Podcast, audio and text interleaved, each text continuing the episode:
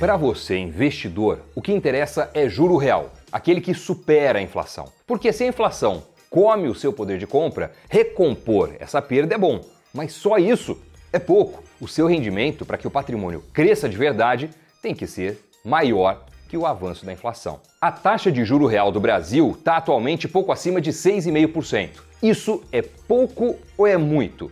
Quais são os juros reais na Europa, nos Estados Unidos? E com a queda da Selic aqui, a renda fixa deixa de ser interessante? Assuntos para a gente tratar agora. Roda a vinheta, porque o Cafeína está no ar.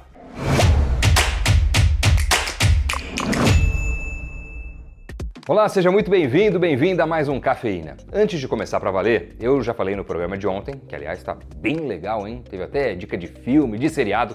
Mas se por acaso você perdeu, eu repito o recado aqui. O Cafeína já passou por algumas transformações desde o início do Invest News, há pouco mais de três anos. E agora está passando por mais uma mudança, uma reformulação sendo apresentado por mim, Doni Denútil, e eu Conto com o seu carinho e a sua parceria, sempre tão generosa comigo e com todo mundo do nosso time. Vamos lá! Juros reais ou juro real, tanto faz. Apesar do corte de meio ponto percentual na reunião do Copom de agosto, com a Selic baixando para os 13,25% ao ano, o Brasil continua na liderança como país com a maior taxa de juros reais do mundo. Isso de acordo com o levantamento da Infinity Asset e Money.u com 40 países. O juro real é aquele que fica acima da inflação. A inflação é perda do poder de compra. Quando os juros empatam com a inflação, eles na verdade fazem a recomposição do poder de compra. A parcela da taxa que supera a inflação, essa sim é ganho de verdade ou ganho real. No cálculo desse levantamento com 40 países, eles pegam a taxa de juros de cada país e descontam a inflação projetada para os próximos 12 meses. Com essa conta, a taxa de juros reais aqui no Brasil é de 6,68% ao ano, a maior entre todos os países analisados nesse estudo. Essa foi a sétima vez seguida que o Brasil manteve a liderança com juros reais mais altos.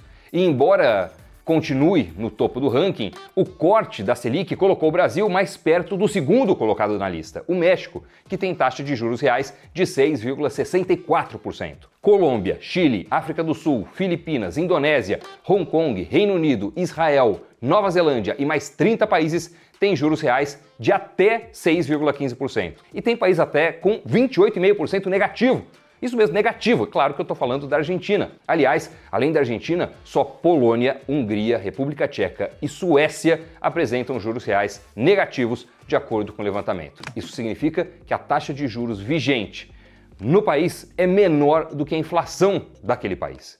Quem mora lá e compra títulos públicos desses países não consegue, com o rendimento, nem mesmo cobrir a inflação. Falando da Argentina, um dos principais problemas que o país enfrenta recentemente é a desvalorização do peso, a moeda oficial.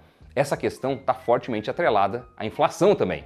Se a divisa perde força, obviamente a população perde poder de compra. Há 20 anos, mais ou menos, um dólar valia cerca de 3 pesos argentinos.